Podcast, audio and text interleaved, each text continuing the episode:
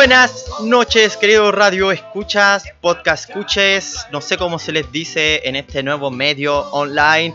Bienvenidos a un nuevo episodio de Viernes Extra. Estos días de conversaciones aleatorias sobre cualquier tema ñoño que se nos haya aparecido durante la semana.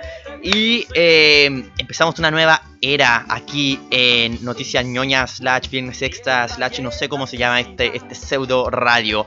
Eh, porque, como dice la música de atrás.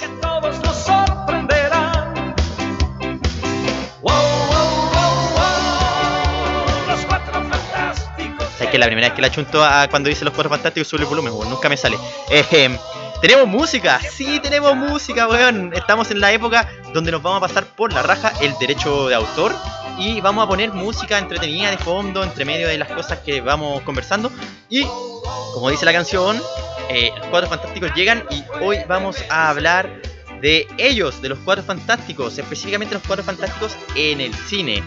¿Por qué? Porque durante la semana me llegó eh, un... ¿Cómo se llama?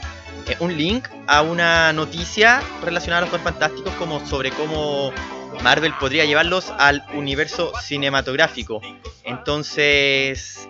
Puta, este, este- esta noticia me hizo recordar a mí a un video que había visto hace harto tiempo ya de un tal Bob del canal Bob We Trust, o creo que Bob We Trust se llama como el programa, pero Bob era un nerd de YouTube que arregla películas, pichea películas, como que, esa es su onda en el mundillo del YouTube. Y Bob se encargó de eh, pichar así como una idea de cómo podrían entrar los cuatro fantásticos al universo cinematográfico. Y encuentro que de todo, de todas las cuestiones que he leído y escuchado, Bob es como el que más, tiene noción, hace una noción buena de, cómo podrían llegar los cuatro fantásticos al universo cinematográfico. Es por eso que, después de haber leído esta, esta nota que me mandaron, eh, que mencionaba a un, a un personaje famoso de los Cuatro Fantásticos, un malo famoso de los Cuatro Fantásticos, que es el Puppet Master, me recordó mucho a Bob. Eh, Bob empieza diciendo, yo, este capítulo básicamente va a ser narrar como el video de Bob, que eh, me gusta mucho ese video, y es, ba- es bastante antiguo, tiene como 2 o 4 años más o menos, entonces eh, no, está, no está de más recordarlo, aparte que no está en español parece. Eh, la cuestión es que Bob comenta así como que su idea empieza antes de la película, empieza en la última película Marvel antes de los Cuatro Fantásticos. Y los, los superhéroes están ahí relajándose en la ciudad de Nueva York como siempre hacen. Y repentinamente cae una nave espacial a las costas de Nueva York. Los superhéroes van a ver, después llegan la ambulancia, los bomberos, todas las weas pertinentes. Y los más. Los héroes más viejos logran reconocer esta especie de, de logo que hay en la nave. Y de repente de la nada, ¡pa! una explosión. Y de la puerta de la nave espacial se rompe y sale un puño de piedra naranja. Cortamos y nos vemos en seis meses cuando salga la película Los Cuatro Fantásticos.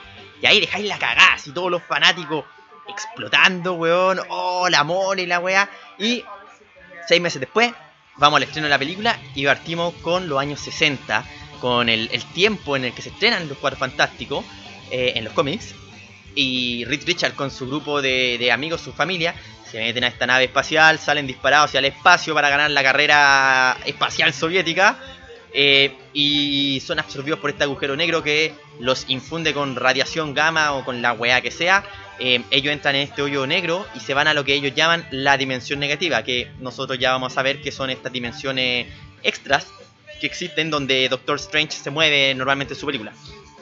Eh, Richards empieza a ver que todo empieza a mutar, la mole se empieza a hacer piedra, eh, la antorcha humana se emprende en fuego, Sue empieza a desaparecer, él se estira, entonces como que queda todo para la cagá, aprieta un botón, ¡pum! y se van directo de vuelta a la Tierra en un par de segundos, eh, o sea, en un par de minutos de lo que estuvieron ahí en el espacio, y llegamos a nuestra escena post crédito, con la que habíamos quedado hace seis meses, donde vemos la nave caer en las costas de, de Nueva York, y, y, y- y retomamos en lo que estamos. Entonces, ¿qué pasa?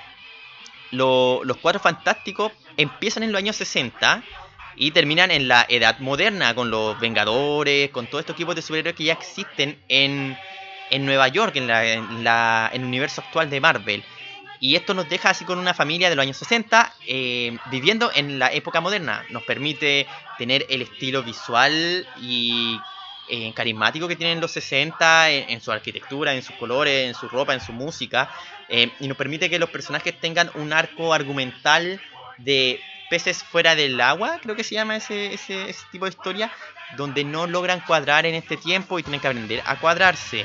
Por ejemplo, eh, Johnny Storm empieza a darse cuenta que ahora eh, ser extrovertido, ser gracioso, le puede significar fama en las redes sociales. Eh, Sue se da cuenta de que ya no tiene que ser una mujer invisible como soporte de la familia, como era originalmente su papel en las primeras historias.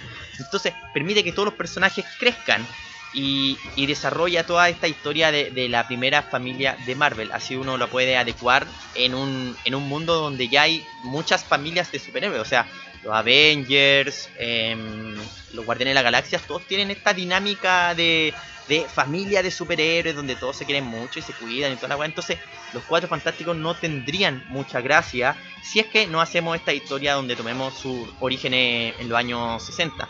Eh, una cosa súper importante que nombra Bob aquí en, en, su en su picheo de la de la película de, lo, de los cuatro fantásticos es que no aparezca el Doctor Doom. Es súper importante guardar al Doctor Doom para el final de la película porque es, un, es un, villano muy bueno. ¿Para qué vamos a andar con well? Doctor Doom es quizá el mejor villano de los cómics. Entonces, ya han sacado tres películas. Bueno, han tratado de hacer. No, no tres, cuatro. Cuatro películas donde el Doctor Doom es el malo. Paren la weá. Si el loco es bueno, sí, es súper personaje. Pero no es tan bueno como para que si que te mandáis muchos cagazos, el buen deje de ser bueno. Entonces hay que tratarlo con cuidado igual. Es bueno. Y, la gente no lo va a dejar de querer porque hicieron cuatro películas de mierda. Pero hay que tener cuidado con el, con el Doctor Doom. Así que hay que guardarlo. Hay que guardarlo tal cual lo hizo. Eh, eh, tal cual lo hicieron con la trilogía del Dark Knight, pues, weón, que el Guasón se lo guardaron para segunda película y dejó la cagada. Ah, se llegó a morir el actor de lo bueno que le salió toda la wea, literalmente. Eh, eh, entonces, eso. Un personaje, un, un, villano que no sea tan conocido, pero que igual sirva. Puppet Master, que lo mencionaban en este link que me mandaron. Eh, un personaje que literalmente controla todo como un tiritero. Entonces sería una buena. un buen personaje para, para afrontar en la primera aventura de los Cuatro Fantásticos, que van a estar en, en, algo así como más pequeñines, por así decirlo, no van a ser tan famosos como llegan a serlo más adelante en su historia, donde tienen todo el edificio Baxter para ellos solos. Entonces, eso, eh, yo encuentro que sería bacán eh, que implementara una historia como de este estilo, aparte a mí lo personal me gusta caleta, como la, la visual de los años 60, los colores, los, los, peinados, la ropa, toda esa weá. Eh, y las películas de los Cuatro Fantásticos, puta que han sido malas, weón. Si yo, honestamente, vi la, la 1, la de Fox, la primera. Vi la segunda como así por parte. Y la tercera no me, no, no me di la paja de verla. Y eso que yo le tenía fe a esa película, weón. Yo le tiré así como flores. Y dije, no, tranquilo, si ahora están entendiendo la weá como tiene que ser. Así que va a estar buena esta película. Y. Fan Stick 4 fue la corneta, así, pero malo, malo. Tanto así que tuvieron que vender Fox a, a, a Marvel. Ok, no fue, no fue por culpa de eso, pero eh, pero sí, tuvieron que vender Fox a Marvel. Entonces ahora que tienen los derechos, por fin pueden traerlos bien de una buena forma. Eh, recién yo mencioné que habían cuatro películas de los Cuatro Fantásticos. Esto no fue un error. Hay una cuarta película de los Cuatro Fantásticos que salió en los años 90 que en verdad no alcanzó a salir. Eh, se realizó, se grabó y creo que hay como por ahí algunas versiones online que no tienen como todos los efectos especiales, no tienen como el último tratamiento especial, entonces algunos efectos son como medio planos. Pero esa película no logró salir al, al aire porque... No, no sé por qué. ¿Para qué bandas con wea? No, no sé por qué. Yo no la he visto, eh, pero igual, por ejemplo, lo poco que he visto de escena, eh, el traje de la mole se ve bacán, así como que yo creo que esa es la mejor mole que han hecho porque es como la más parecida a los cómics en ese tiempo.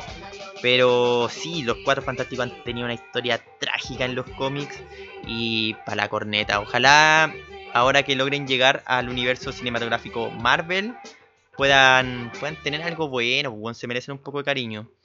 Eh, vamos a ir con un temita, aprovechando que tenemos este sistema ahora. Eh, no, no, voy a hacer, ni voy a presentar este tema porque yo creo que los que los que cachan un poquito más, los que les gusta el Cuatro Fantástico, lo van a reconocer al toque. Eh, vamos con el tema.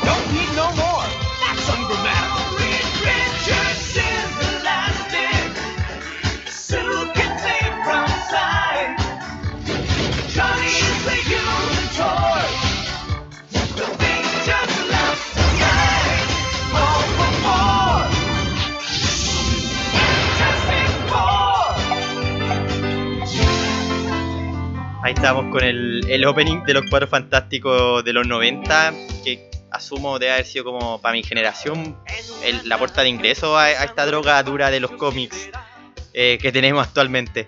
Eh, oye, ¿saben que esta es como la cuarta vez que grabo este programa? Porque he estado tratando como de ecualizar bien los audios, ocupando la música de fondo. Me ha costado caleta, eh, pero ya me dio la weá y ahora esta es la grabación final. Si suena como el pico, lo siento. Eh, hice lo mejor que pude. En otro momento ha funcionado mejor. Pero mm, vamos a ir, vamos a ir mejorando. Como les dije, ya viene como esta nueva época con, con música de fondo y Noticias ñoñas también va a tener ese tratamiento con quizá una intro, algunas cosillas más simpáticas. Así que vamos, vamos a entretenernos harto. Quizás salgan otros pequeños proyectos también eh, eh, de audio, así como pseudo radios. eh, en otras plataformas en volar para probar nuevos sistemas, para ir aprendiendo un poco de otras cosas. Pues no, no, no toda la vida es Spotify, supongo, a pesar de que es lo más grande. Eh, así que nos vamos a escuchar el lunes eh, con noticias ñoñas. Recuerden, vamos a estar ahí al aire como todos los lunes a las 8 de la mañana, excepto una vez que estuvimos a las 9 porque puse a las 8 de la tarde la, la programación. Ah, no, eso parece que fue con noticias con, con viernes esta, no me acuerdo. Pero sí, lunes a las 8 de la mañana, camino al trabajo, usted podrá escuchar por estos canales de Spotify eh, un nuevo episodio de Noticias ñoñas con música de fondo y toda la cuestión.